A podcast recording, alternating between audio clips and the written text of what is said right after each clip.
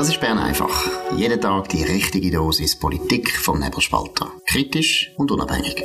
Der Podcast wird gesponsert von Swiss Life, ihrer Partnerin für ein selbstbestimmtes Leben. Ja, das ist die Ausgabe vom 4. April 2023. Wieder ein Wahl, ein Wahlsonntag gestern in den Kantonen Luzern, Genf und Tessin ist gewählt worden und die Ergebnisse sind doch recht aufschlussreich. Dominik, was muss man da sagen? Ja, in Luzern ähm, gewinnt äh, die SVP äh, fünf Sitze dazu. Das sind fast so viel, wie sie vor vier Jahren verloren. Dort hat sie sieben Sitze verloren. Ähm, die Grünen, die verlieren drei Sitze. Äh, ähm, das ist äh, nicht ganz so viel, wie sie gewonnen haben äh, das letzte Mal. Und äh, die Mitte verliert ebenfalls um zwei. Die anderen Parteien, SP und FDP, sind stabil. Genau, reden wir zuerst einmal von der SVP, weil das wird dann nachher sich in Genf äh, wiederholen. Genau. 3,4 Prozent zugelegt, äh, fünf Sitze mehr. Man ist jetzt eindeutig die zweitstärkste Partei. Die FDP fällt in dem Sinn zurück. Die Mitte hat nochmal einen Stimme, äh, äh, Sitz verloren, zwei zwar nur, aber nicht, nicht sehr beeindruckend. Jetzt mal zu der SVP. Was ist der Grund für den Erfolg? Was hast du das Gefühl? Ja, ich glaube halt wirklich, ähm, die Leute in Luzern kommen mit über was läuft, also insbesondere in Sachen Migration und Asyl. Auch wenn das in den Medien nicht so gespielt wird, ist, glaube ich, allen in Luzern und ich glaube eben auch in anderen Kantonen klar, dass wir ein Problem haben, was Asyl, den Asylbereich angeht. Und äh, von Bern hört man zu dem Thema nur, ja, ähm, es geht so weiter wie letztes Jahr, also wir rechnen ja mit mindestens gleich viel Asylgesuch, so irgendwo zwischen 24 und 30'000 könnte aber auch 40 sein, hat man auch schon gehört. Ich meine, die Botschaft kommt bei den Leuten schon an. Und bei dem Thema ist die SVP die einzige, die ähm, Vorschläge macht, was man könnte machen. Ich glaube, das hat sicher mit dem zu tun. Und dann gibt es noch einen zweiten Aspekt. Ich glaube halt, ähm, in Luzern sagen mir auch Leute, wo, wo äh, noch dort wohnen, ich bin schon lange weggezügelt, aber dass Konkurrenz natürlich mit, entweder mit, wirklich auch mit links-grünen Inhalt unterwegs ist oder mit gar keinem Inhalt. Also sowohl die FDP wie die Mitte haben das Problem, dass sie halt irgendwie ähm, die grossen alten Volksparteien von dem ähm, Kanton sind, aber inhaltlich unklar ist, was genau sie denn wenn an dem Kanton ändern, wieso, dass man sie soll wählen. Genau, ich habe das Gefühl, dass das ist, das ist eigentlich das Hauptproblem, dass bei den Bürgerlichen, wo alle sollten ja eigentlich von einem, bisschen, meiner Meinung nach, konservativeren Zeitgeist profitieren, oder? Ich meine, wir haben Krieg, wir haben Inflation, wir haben Rezessionsängste, wir haben den Zusammenbruch von einer Bank. Also das macht die Leute ja nicht wahnsinnig reformfreudig, sondern sie denken eher, hey, jetzt jetzt ist dann mal gut, jetzt müssen wir die bewährten Methoden halten. Also alle Bürgerlichen sollten eigentlich jetzt eher zulegen und dass das die FDP und die CVP, Entschuldigung, die Mitte nicht mehr kann, sehe ich auch so. Die haben einfach programmatisch praktisch nichts mehr zu bieten.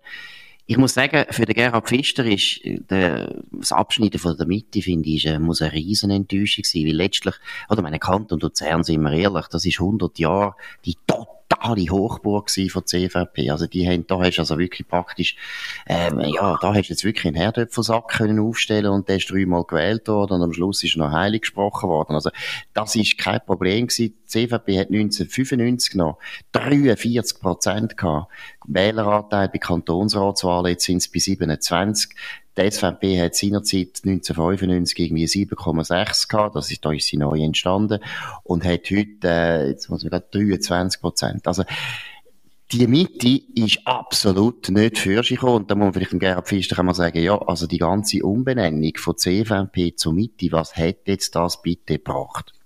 Es hat nichts gebracht, oder? Also, ich meine, es wird jetzt zwar so wie die sozialen Medien verteidigt, ja, man hat ja nur 0,2% Stimmen verloren, man hat nur Proportspech gehabt, dass man jetzt auch noch zwei Sitze verliert. Aber ich meine, man hat, äh, 2019 hat man vier Sitze verloren, oder? Ich meine, es muss, also, man hat so viel verloren, es ist dann schon noch schwierig, noch schlechter zu werden.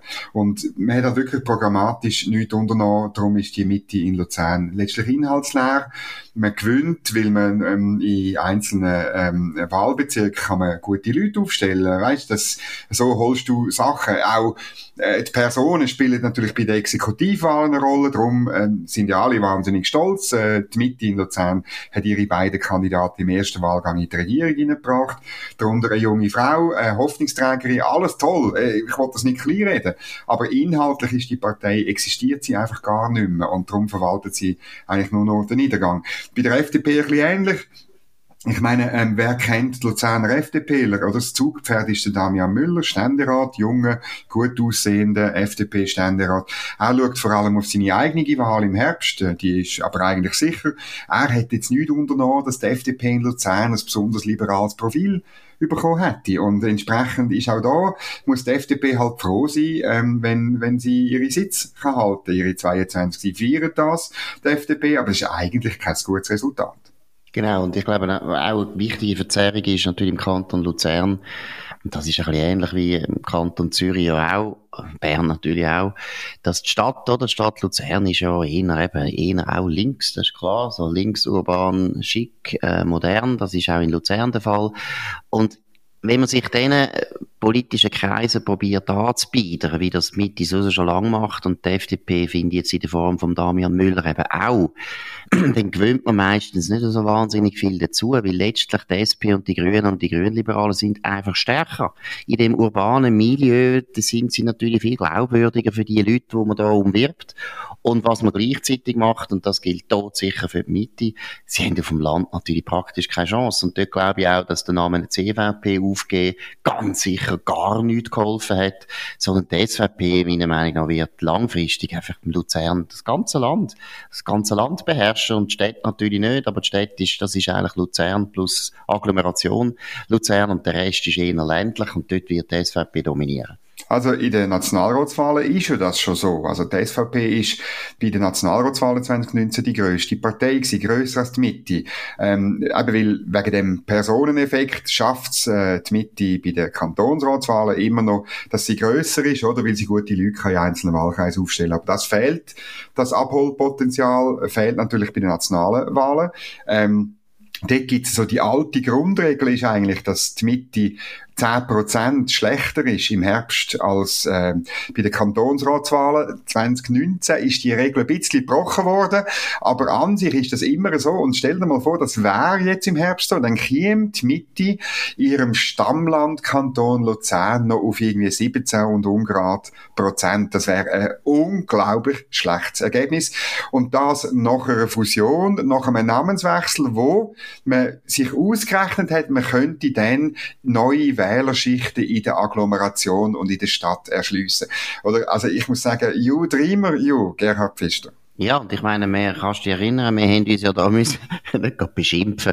Der Gary Fischer tut auch nicht beschimpfen, aber wir sind ja da eingestellt worden als absolute Träumer, oder vor allem bei mir ist ja vor allem wichtig gewesen, dass sie gefunden haben, das ist richtig gemein, dass jemand, der so nichts zu tun hat mit der CVP und immer CVP bekämpft und kasst und so, und das stimmt ja alles, dass so einen noch Rat gibt, der CVP ist die Höhe. Aber Entschuldigung, der Rat ist sau gut gewesen, hätte den gescheiter angenommen, wie letzter bin ich von Anfang an überzeugt gewesen, das ist so ein bisschen Etikettenschwindel gewesen. Es ist ja nur darum gegangen, der BDP können Weg zu bereiten in die EVP und diesen, diesen absolut unfähigen, überflüssigen BDP-Politikern, wo alle ja nicht mehr gewählt worden werden, sowieso, hat man viel zu viele Konzessionen gemacht, nur um diesen blöden Reformierten, ich sag's jetzt einmal, noch das Gesicht können zu wahren, damit die nicht müssen sagen, wir gehen zu der Katholikenpartei, hat man einfach einen Namen aufgegeben, der doch immerhin 50, ja, etwa 50 Jahre alt war und vor allem wenn C drin war.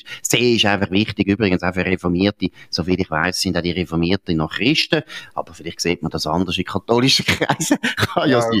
Gehen wir zu Genf. Ja, das ist schwierig, ja. ja. Nein, gehen wir zu Genf, weil dort finde ich eigentlich fast noch der sogenannte Rechtsrutsch, den Michael Herrmann im Fernsehen gemolden hat und ich finde, das gilt vor allem für Genf. Dort ist es so recht speziell, Dominik. Ja, also in Genf ähm, gehen die ganz Linken gehen komplett raus. Die SVP gewinnt, äh, das MCG, das Mouvement Citoyen Geneva gewinnt ähm, und die neue ähm, ich würde sagen, das ist fast, das ist fast eine CVP, weil äh, die, die Bewegung da von Pierre Modet, von dem äh, eigentlich verurteilten Regierungsrat, wo ein Comeback feiert. Die Bewegung heißt Liberté et äh, Justice Sociale. Das ist großartig. Hat zwei Wieselwörter nach Hayek'scher ähm, äh, Definition im, im Namen innen großartig. Aber die haben es auch geschafft. Und die Mitte, muss man auch sagen, die fliegt fast aus dem Parlament äh, in Genf schafft es nur knapp. GLP scheitert an dieser 7%-Hürde, die ist ein bisschen höher als an anderen Orten. Ja, und sonst, die, äh, die FDP verliert noch ein bisschen, die SP kann sich halten.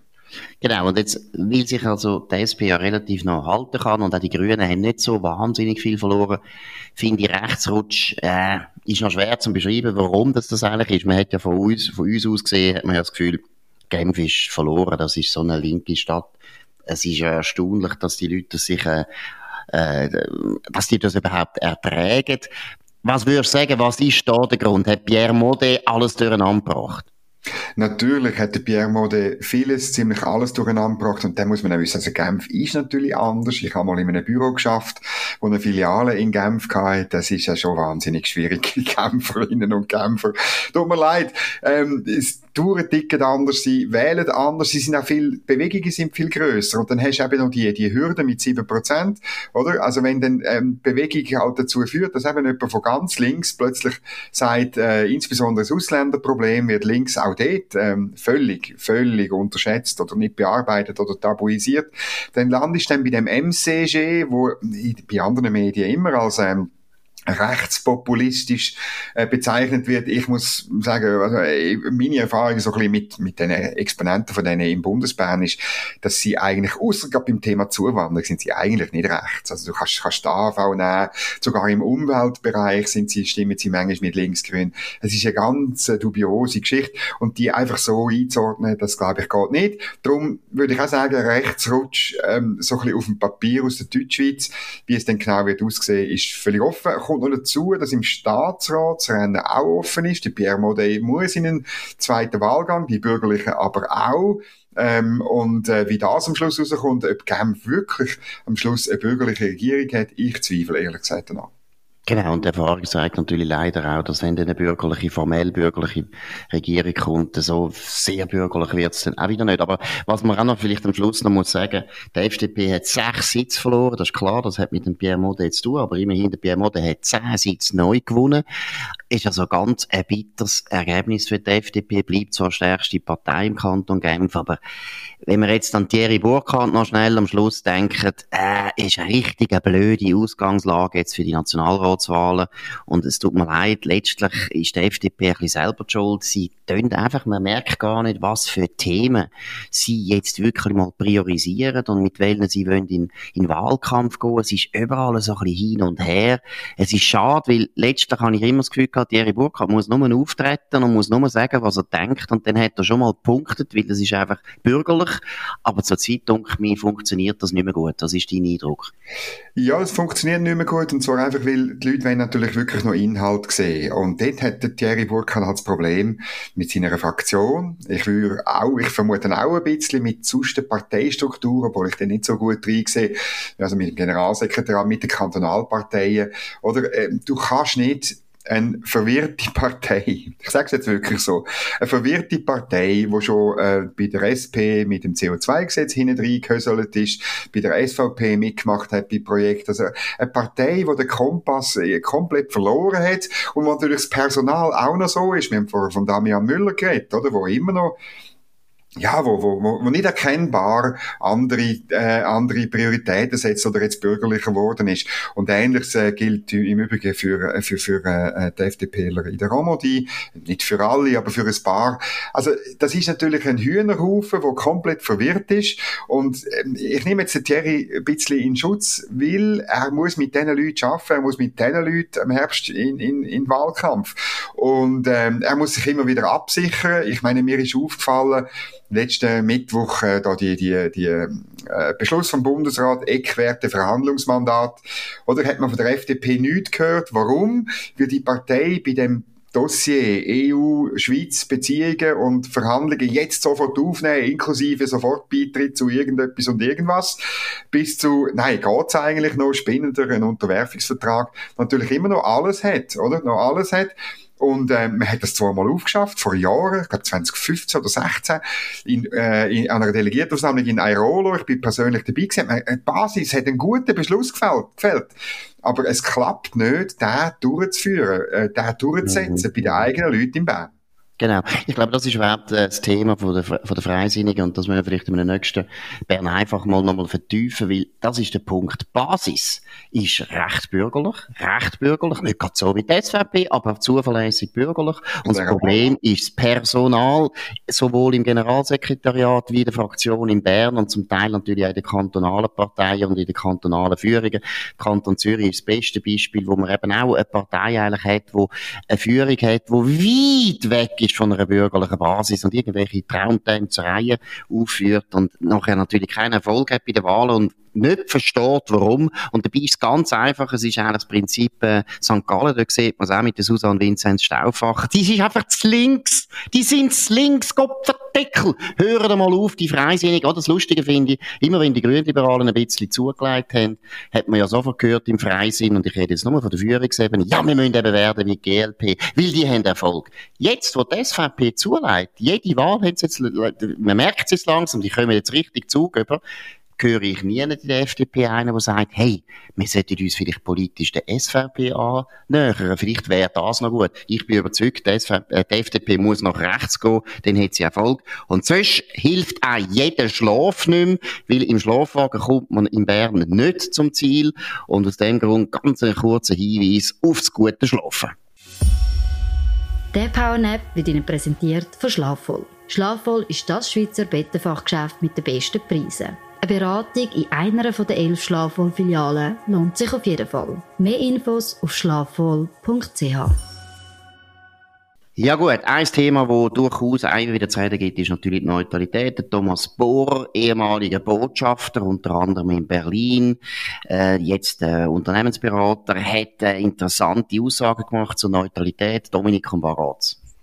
Ja, in einem Gastbeitrag bei den Tamedia Blätter sagt er, die dauernde Neutralität der Schweiz ist obsolet und schadet dem Land. Und er geht dann alle die ähm, Punkte durch, wo man sozusagen sagt, Hegit Neutralität, er sagt, die geopolitische Stabilisierungsfunktion, die sei nicht mehr da, die militärische Sicherheitsfunktion ähm, sei, äh, sei äh, nicht mehr da, ähm, sie werde durch Kooperation ersetzt, ähm, die stabilisierende innere Friedensfunktion, das sei ebenfalls vorbei, Dienstleistungsfunktion äh, werde wenig nachgefragt und darum ähm, müssen wir das alles über den Haufen werfen. Und er ist so die letzte von diesen Stimmen, ich glaube, jeder Botschafter, jede Botschafterin ähm, äh, macht sich jetzt Gedanken und schreibt irgendwelche äh, Gastbeiträge irgendwelche Zeitungen. Ähm, äh, die, die Einzige, die sich das nicht überlegen, das ist so ein bisschen richtig und auch die Debatte führen, da hat man manchmal das Gefühl, sind äh, Bundesräte, also sie, sie, sie machen einfach weiter den, den so ein bisschen komische, äh, nicht ganz berechenbare Schlingerkurs, wo, glaube ich, tatsächlich im Ausland nicht gross äh, verstanden wird. Und das, das, das macht mir ein bisschen Sorgen, ehrlich gesagt. Gut, beim Thomas Bohrer muss man sagen, der hat immer, äh, meiner Meinung nach, ein ambivalentes Verhältnis gehabt zur Neutralität. Der ist Anfang 90er Jahre einer der wichtigen Verantwortlichen gewesen, im Hintergrund, wo äh, sehr weit gegangen ist, wo der Golfkrieg ausgebrochen ist und eigentlich die Neutralität auch schon zu einem grossen Teil ja, zur Disposition gestellt hat. Man kann wenigstens eben nicht vorwerfen, er sei nicht, äh, sei nicht konsistent.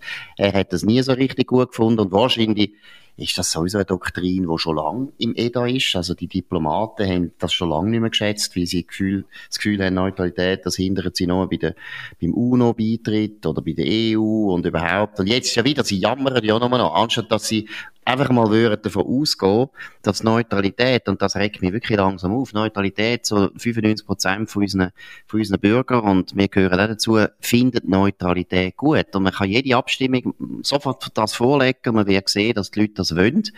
Und vielleicht müssen unsere Diplomaten mal ein bisschen origineller werden und ein bisschen mal sagen, ja, Jetzt ist einfach ein Fakt, die Neutralität steht in der Bundesverfassung, ist immer noch der Auftrag von der Bundesversammlung, vom Bundesrat in der Außenpolitik. Und wir müssen gescheiter mal überlegen, wie können wir, wie können wir die heute nutzen. zu, äh, zum guten Zweck, weil es gibt, also meine, Neutralität ist zum Beispiel durchaus fürs Geschäftsmodell von unseren Schweizer Banken durchaus noch wichtig. Also es ist ein bisschen naiv, finde ich, was der Thomas Bohrer da verbreitet. Ja, gleichzeitig finde ich, aber der Teufel steckt auch da im Detail. Natürlich sind wir für Neutralität. Ich bin auch für Neutralität. Aber was heißt das jetzt für eben zum Beispiel irgendwelche Waffen, wo man vor 20 Jahren geliefert hat? Was heißt das ähm, für ähm, Teilnahme an einem Ringtausch mit Panzer? Das ist letzte Woche auch ausgekommen. Also dass die Sicherheitspolitische Kommission tatsächlich wette 25 Leopard-Panzer an Deutschland liefern. Ähm, und die Panzer bleiben dann zwar in Deutschland, aber Deutschland liefert dann eben andere Panzer an die Ukraine.